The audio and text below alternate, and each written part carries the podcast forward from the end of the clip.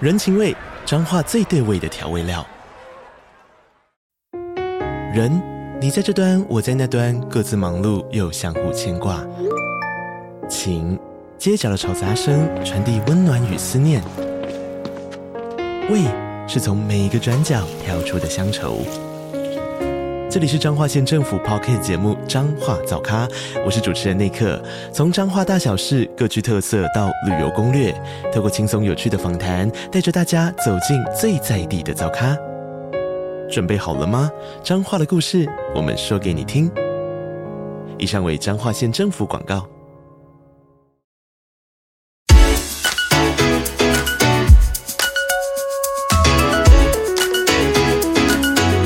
经济学不是万能。 Yes，但非常有用。哇，Hello Hello，我 是祥蛇。好了好了，我是纪凡。哎，我们这个节目好像已经录了二十集了，对不呃，对？对，真的不简单呢。欸对啊我那个时候也没有想说可以真的一直持续这么久，呃，我我们都以为录三集就挂掉，是不是？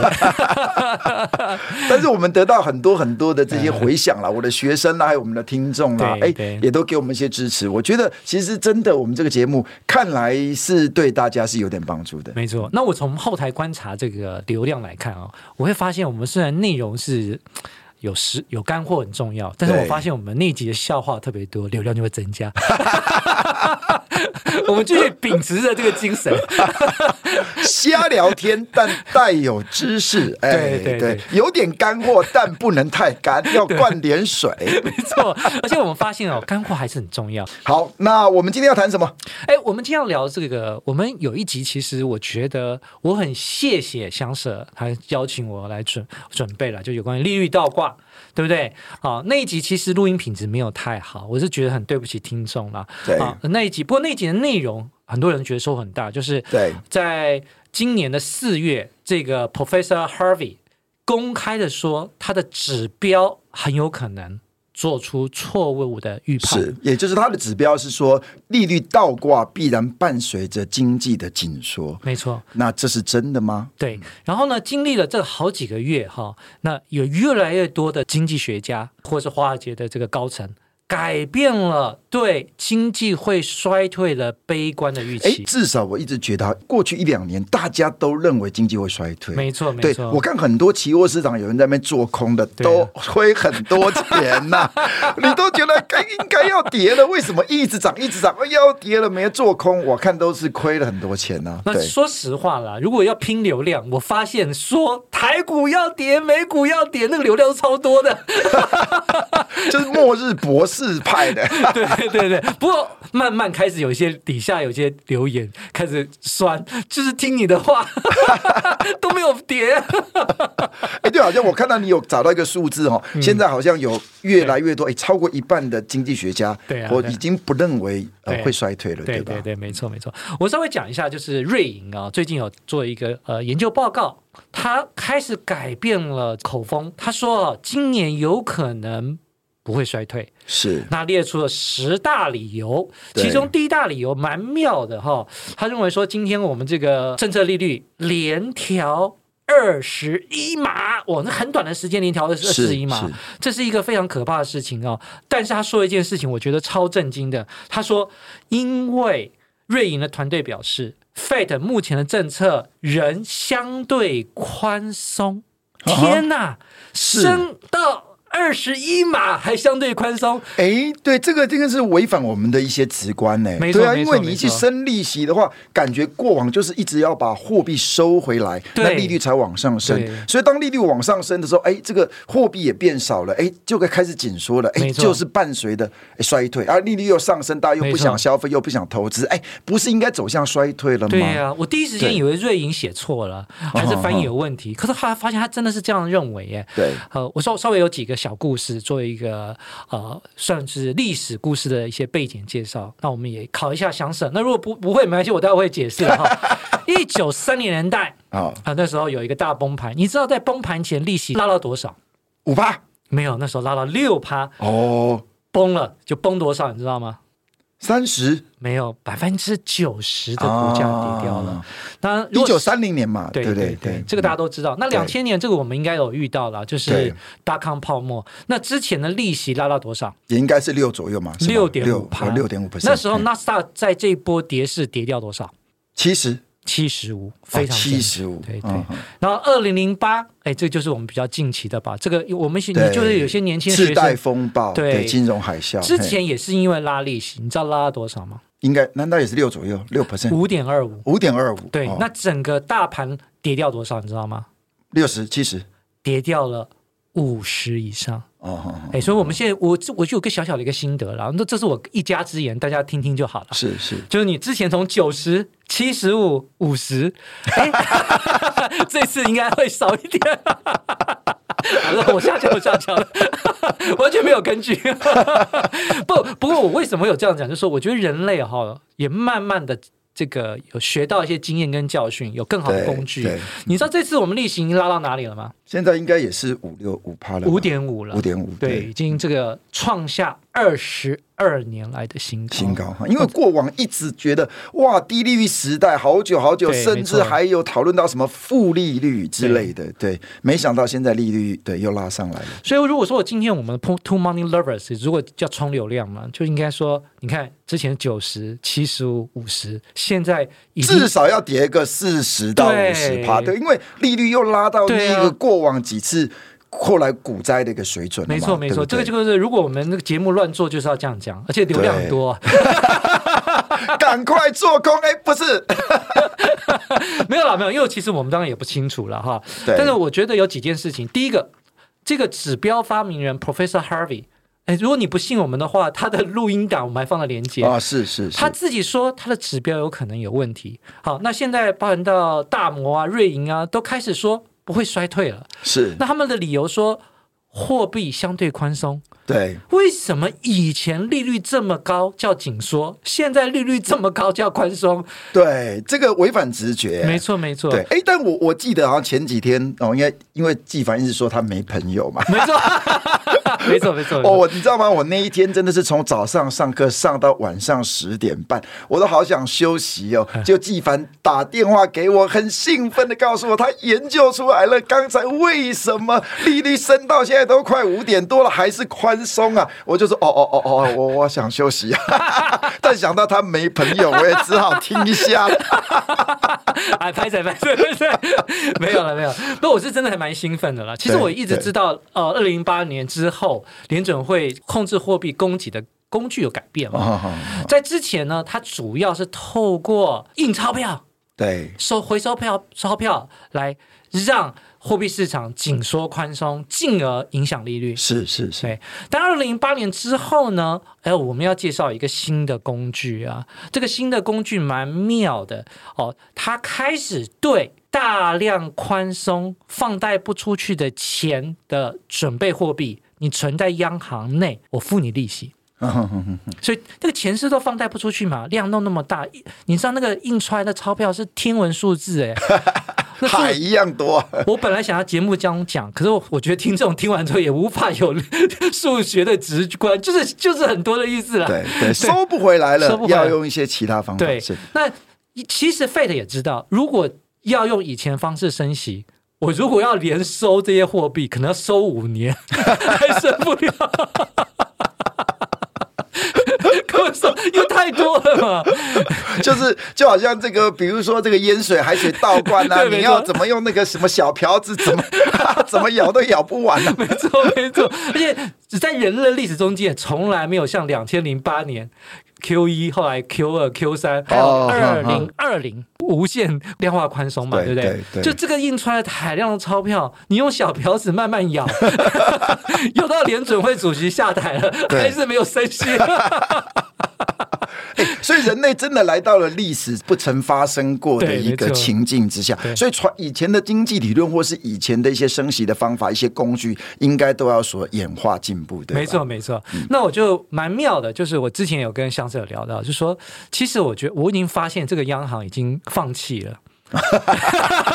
你知道他们做一个新的改变嗯啊、就是他们再也没有法定存款准备率这个概念。哦嗯嗯嗯对，反正我就是要让你海量的、一不断的让这家货币一直宽松下去。对那我没有办法控制利率，我干脆把我存在央行这里的利息，诶，我可以调这里啊。啊啊所以这次的这个急速的升息，它纯粹是在极度宽松的货币海洋里面调整我要支付给你的利息。哦，就是说这些银行家们哦，他们把钱多余的钱放在央行，就是对 Fed 的话对，对他会给他比较高的利息，通没错过这个方法来影响利率。没错，没错。对那如果说你要跟银行借钱，然后呢，这个假设你不想付这么高的利息，对，那你觉得银行会借给他吗？呃不会啊，我就我对啊放在 Fed 就好了。对啊，这个就是对有有，你之前有跟我说嘛，这就叫所谓的这个严谨的套利 嘛，对不对？ 叫什么无风险、什么收无 敛风的险，套利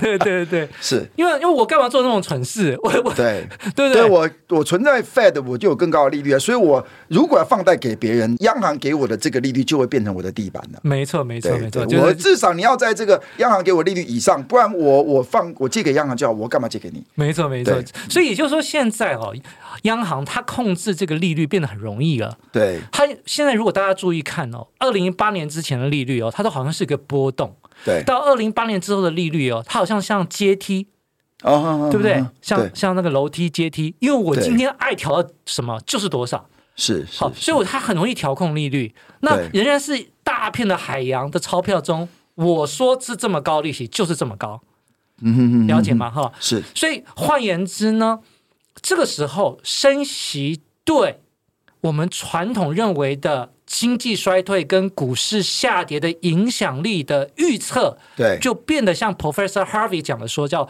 less predictable。哦，就变成没有那么好的预测性了。哎，是是是，当然还是很有预测性啊。比如说，我举个例子，在二零一八年还有二零二二，就是两波股价有下跌啊。那他那个时候是怎样呢？就是 Fed 做一些适度的缩表，对对，就它一旦缩表之后，它还真的是会下跌所谓缩表就是收回货币啦。啊。嘿对，缩表的英文是 balance sheet reduction 嘛，对不对？对对对对就缩回货币。这它的确收回货币，它但它收回货币其实也是非常温和啦。对什么什么叫所有货币？就是有点类似，我今天债券到期了，以前我就去买新的债券，对那现在就是就就是我就是债券到期了，我就开始不买啊。这个对其实也算是一种收回啦。对对对对，然后就让把他们那个让那个量慢慢下降对，。就把这个市面上的这些美元呢，哎，收回来以后就不再去增加了，就是没错缩表了。没错，没错，没错。所以二零零呃，对不起，我刚刚说错，应该是二零一八年跟二零二二，他都做了一一次这个缩表。嘿，嗯哼哼，这个缩表其实股市都有下滑了。其实这对两年，其实我自己的投资部位也有一点点下下降一点点。对好，那我自己也是利用这些下降，我有时候也会是增加码，因为我觉得这都是一个很好加码的时机。为什么呢？因为它缩表，那理论上是应该股票要跌了。可是你要知道，它是如果因为我们这边没有图形啊，就是你知道它是像天上的一个硬到像天上，慢慢下小降一点点。是， 那实在货币供给实在多到吓死人的地步。对对，所以现在也就是说，现在市面上啊，各国都是在印着海量的货币啊，所以这些货币真的没有办法去化，所以。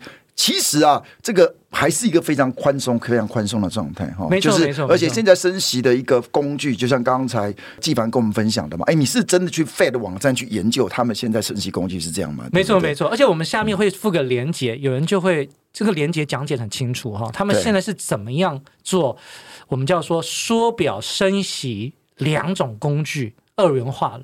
嗯那这个以前跟我们传统学到的东西完全不一样是啊。那如果你还是凭着以前的观念的话，那对我会觉得你会很难理解为什么美国股市欣欣向荣，美国的失业率仍然这么低。那啊为对什么这个房地产没有这么大，没有这么大的下降，对然后股市下降有限？对，因为利率都已经升到五点几了，对不对？对啊马上要马上逼近六，也许对啊不对？因为我们要他们要抗通膨嘛，所以一对啊直升息，那但好像货币还是一样的多的话，似乎这些股市啦，或是房市啦，或是这些呃东西的这个价钱，似乎还是不会便宜，对吧？这个后来这个大量的海量印钞票之后，有两次缩表哈，一次是二零一八，一次是二零二二。这两次的确，它缩表完之后，不管台股跟美股都有下跌。嗯嗯，对不对？那今年二零二三继续升息，可是美股上涨，台股也上涨，没有为什么缩表吗？没有缩表，哦，真的，所以其实呢，我觉得蛮妙的，就是说，也就是说，整个市场中间呢，我认为对利率的敏感度有些钝化。嗯嗯，嗯，对，就是呃，我我觉得我听众好像在底下留言说什么叫升息疲劳， 我都没听过这个名字。 也就是说，我觉得啦，也许升息的效果会有，但是可能没有像之前反应这么强。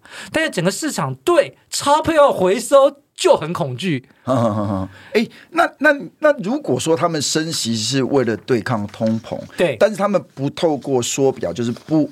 货不让货币供给变小，不不收回货币，那你觉得这样子对抗空通膨会有效吗？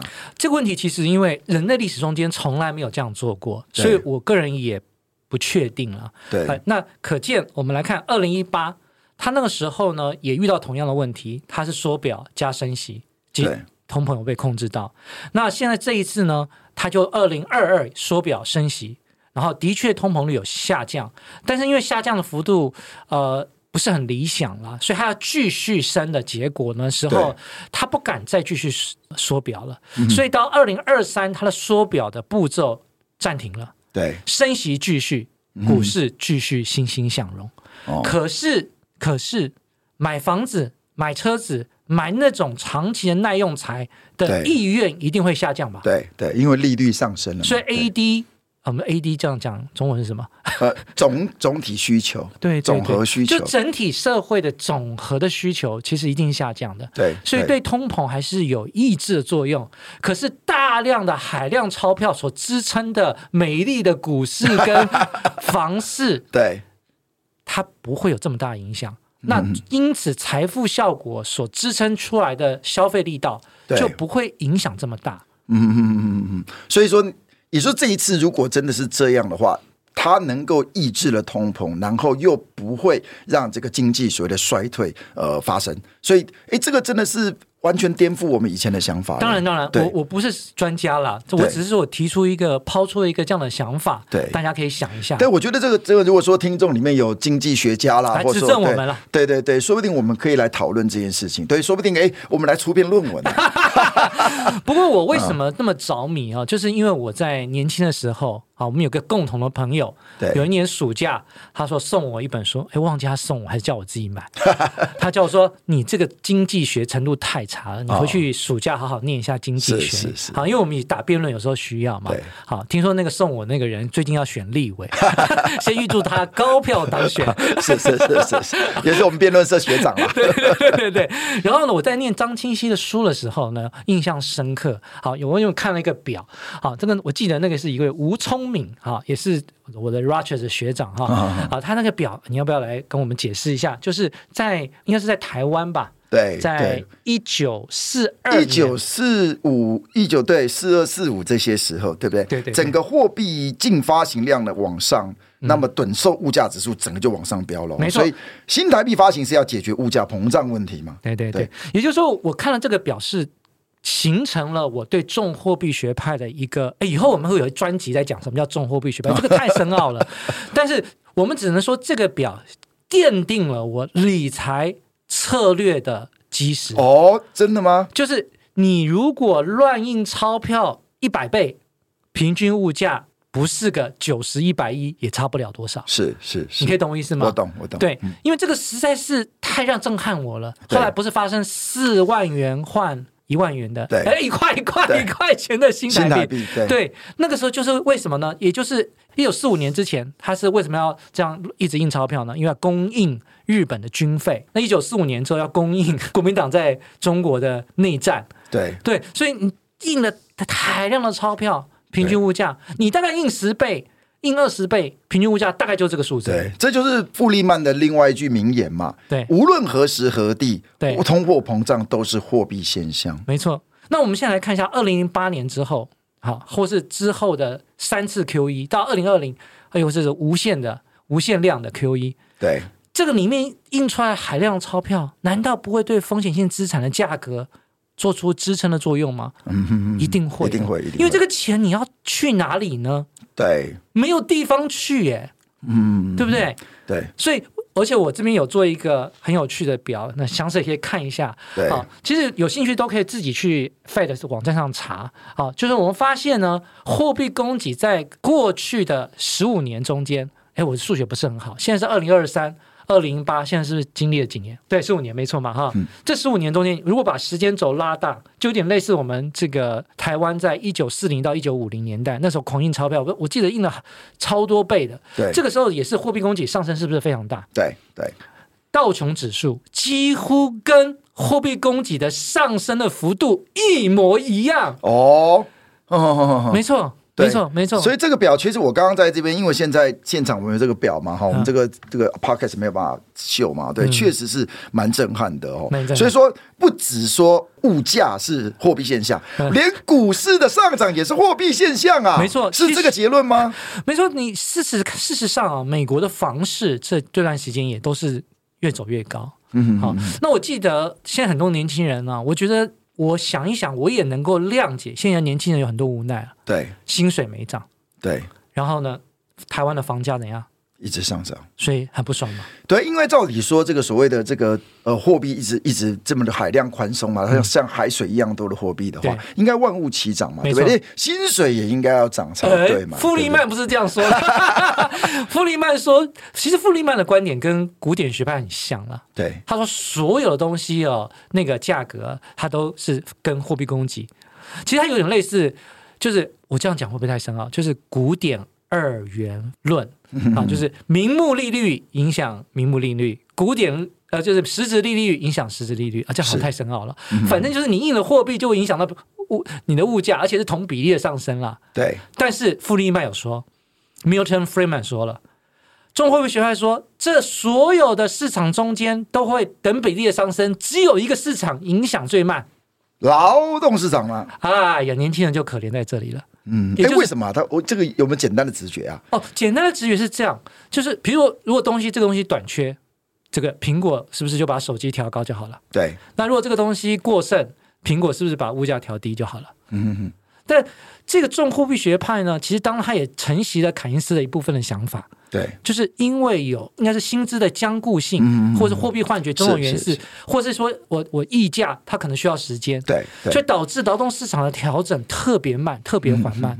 对那那也就是古典学派直接认为，哎，它其实是众多市场中的一个，它自己会调整，你根本就不用管它。对对，但是这个重货币学派认为说，所有市场都会自己调整，加上调的慢的劳动市场。是是是，那现在年轻人刚好为什么呢？就是这十五年开始慢慢成长的，找工作的，他就对面对一个问题，就是所有东西都涨翻了，对对，但是他的薪水没有成比例的上升。所以这个这个也是真的是，然后呢，真的过往这几年，真全世界都是在那边狂印钞票，除了美国那边狂印钞票，台湾也好像也必须跟着嘛，对不对？对没错没错不印也不行啊。这个我们可能可以在一起研究一下为什么。因为我听众，其实我学生也问过我，那美国狂印我们不要不要狂印就好了。嗯，哎，这个他们没有学完经济学，美国狂印你不狂印，那台币就申报了。啊，对对对， 是，因为台湾毕竟还是要出口了。对，对没对有错嗯对对，所以我觉得这个事情真的我自己也觉得没有更好的答案了。但是我很庆幸我在年轻的时候有一位呃这个要选立委的好朋 友上我应该是说命令我念了一本书，对然后有一个经济学嗯图表，哎，吴聪明教授现在对他好像是退休了嘛哈，啊，哎，我不确定哎，台大经济系的教授，对他做的这个图表，你看看这个旧台币到新台币的过程，对完对全重叠。嗯那所以你就知道为什么我在二零零八年，大概十五年前，在因为你告诉我的 sharp ratio 的概念之 后，我立马去银行干嘛？借钱因为因为我知道股价一定会涨，房地产一定会涨啊。啊，我我自己的房子是什么时候买？你知道吗？就是二零零九年买 的。我你知道二零零九年的时候，台湾的新闻说台湾的股价下看两千五百点，啊，真的 现在已经是一万六，是不是？一万六，对，一万曾经破一万七了，就一万，一像昨天好像一万六千六，对，啊如果你把时间拉长，就知道那时候没有量化宽松啊，哎对对，然后开始要量化宽松了。好、那当然更细，我其实是看 M one B 的年增率超过 M two，那更棒了。不过其实你不需要研究那么细啦，我们这个 Two Money Lover 的听众，我们不需要研究那么细。如果研究那么细，我们要另外有课程。我们其实简单来讲，就是要印钞票了，开始要借钱了，不然就对不起自己的资产，因为所有事情都会通货膨胀，包含到房子、股票，啊，但你的钱、你的薪水会稍微。慢一点，好不好？不好意嗯思，那有可能慢了二十年，那你就 失落了二十年。 所以呢，这一集也也差不多了。所以你的结论是说，只要不缩表，只要持续宽松，对，没错。那么股市、房市就会继续涨下去。啊，不是剧涨上去了，就是说，就是它可以获得一个相对比较好的支撑了。对对，然后呢，在这个所得效果之下，大家其实这些钱还是口袋麦克麦克，所以说没错未必会马上伴随所谓的经济的紧缩，就对了。对，但是但是，它如果有一天它不只是升息，它连资产负债表它都要降低了，对，那货你一币定要收回来的那你一话定，要小心啊，因为一定会下跌的。对，这个时候就要防御一下了。对，一定要防御一下。但为什么我还是很乐观呢？因为我觉得美国的 Fed 已经改变想法了，对他们不一定会缩表，不一定要收钱呢。他收已经收不回了。 麻烦你对那个数字的概念的价值感要自己修正一下。哎，我是不是要有有有有一集要聊是货币幻 觉？哎，就像这样水泼出去呢，这个是收不回来的，这是这玩太具纸多钞了，好不好？就是你还以为那有那个价值，那是你的问题，或是你没有听 Two Money Lover，因 为有些人哦，真的没有那种概念了。所以你你就认为说，现在的房地产、现在的房市、现在的股市，其实很大一部分其实也就是因为这些货币没有地方去了，没错所以就只好去买这些风险资产，没错买股票、买没错买这个房地产，没错导致它的价格就不断的垫高了，对不对？对这个事情也不只是台湾呐、韩对国啊，你说香港啊，连中国都是啊。对啊，唯一能够幸免于难的就是日本。那因为日本是股价，它所有的物价一直下跌，对，不，它这现在它也开始通货膨胀了，它现在对也开始通货膨胀了。哎，所以那你觉得可以投资日本房地产的意思吗？如果嗯，这个我不知道，但是我觉得它一定是相对低点了，因为它已经开始物价开始上涨了。对，所以也代表日本政府也有开始在，对可以去观察一下日本的对，因货为币它供只给。要对其实说实话，像我对我这种。偷懒的投资者，我根本都不太关心什么景气循环指标啊，我也不关心所有的经济讯号啊，我甚至也不看新闻啊，也不看什么财经新闻啊。对，但是我会看什么货币供给。 ？Fed 的货币供给，啊哈哈哈中央银行的货币供给，对啊，这个其实网络上一定找得到。对对对，我们大家会附在连接会下面，如果你可以让你自己去查啦，但是我也可以附一个这个呃已经有的这个相关的表。对其实我们已经市场上已经很多人已经找了这些表，他自己做研究了。嗯好，所以我觉得呃，我们算是鼓励你懒人投资啦。我们对多花点时间讲讲睡前故事啊，对嗯多花点时间，然后我们做些有趣的事情啊。对投资要轻松，要爽啊。对但是我不叫你钱当做 当做什么垃圾，不管它对也不是啊，所以你还是要关心货币供给增加还是减少。对，那你最后的结论好了，我们应该差不差不多要结束好了。，如果货币供给继续这样增加下去的话，有一个投资大师直接说了一段结论，对，叫做 “money is trash”。钱是垃圾，绝对不能保有钱。 没错，没错。但是如果货币供给要紧缩，恭喜你，股价、房价都要下跌了。 嗯，那货币供给如果用以前那个逻辑，它紧紧缩，它要花极长的时间才会怎样呢？升息才会才会升息。但现在因为它用那个别的方法来控制，所以对导致它升息速度更快，在仍然宽松的情况下，它升息。啊所以现在的利率倒挂预测能力，我个人啊猜测，对一定没有以前来的好。对在二零一八年之后，它只预测成功一次，对，就是两千年。嗯，但是很多经济学者是有质疑的，因为二零二零的经济衰退很有可能不是利率倒挂造成的，嗯是什么？是 COVID nineteen 封城造成的。对，不过大大观念、大方向大概就是这样了嗯哈。所以说，我觉得也许从现在开始，大家这个听众可以开始关注货币供给啊，尤其这个呃，如果真的能够发展出一套方法，升息却不缩表、却不收回货币的方法的话，确实有可能在。宽松，仍然持续宽松的状况下，哎，有可能通膨得到控制，哎，那这个时候嗯软着有陆可能软着陆，甚至就是只是成长率没那么高而已，没错也没甚至错也没有着陆，或是不会没错有一个呃很显著的 recession 或对很著很很显著的股市的回修，没错对，所以如果你要做空的人，肯定要小心了、 那因为因为我们说 Professor Harvey 的那个嗯是一九六八年的论文嘛，对，然后呢他预测了多么多次成功，可是他在两千零八年他没有真正的战绩，对，唯一的一次就是二零一九，但那一次其实到底是利率倒挂还是封城，其实对这个是有争议的，而且它衰退太短了。啊、所以封城，因为封城的经济活动变少，对啊自必衰退嘛，对啊这个对对未必是利率倒挂所产生的连锁其他效应造对成的。啊，如果你不封对，城，我你到底有没有这样衰退？我现在可以有质疑，我觉得我这个质疑也算合理吧。合理合理，对，所以也就是说，你二零一八年之后，你再也没有预测正确了。那你为什么我可以相信二零二三它会正确？我觉得这个这这集啊，因为我们也不能说我们一定对了，我们对毕竟不是什么专家，对不对？我们只是经济硕士对对而已，对不对？好那像我们是瞎 聊天。对对对，好，所以说这个当然欢迎听众给我们一些意见，来一没些错没挑错战。对对，那但是就是给大家一些思考的方向了，吐好槽我们啦。对，那也许我们下次要再多一些机会，能够再聊一些相关议题，所以我们再研究更深入一点。哎，或者看往后，比如说半年，嗯呃，如果这个哎 t o m o r r o w 还有的话， 我们可以回来再谈这个话我题。我个人是希望有一集我们来专门聊一下这个 Milton Friedman 他说了什么名言，哦、他每个名言都超精啊对对彩啊超。超精 彩的他好像是听说是诺贝尔奖得主中间知名度最高的，是不是？我觉得、啊，应该是哦， 对不对？ OK OK 对对 OK 好。好，那我们这一集就到这里啦，拜拜拜拜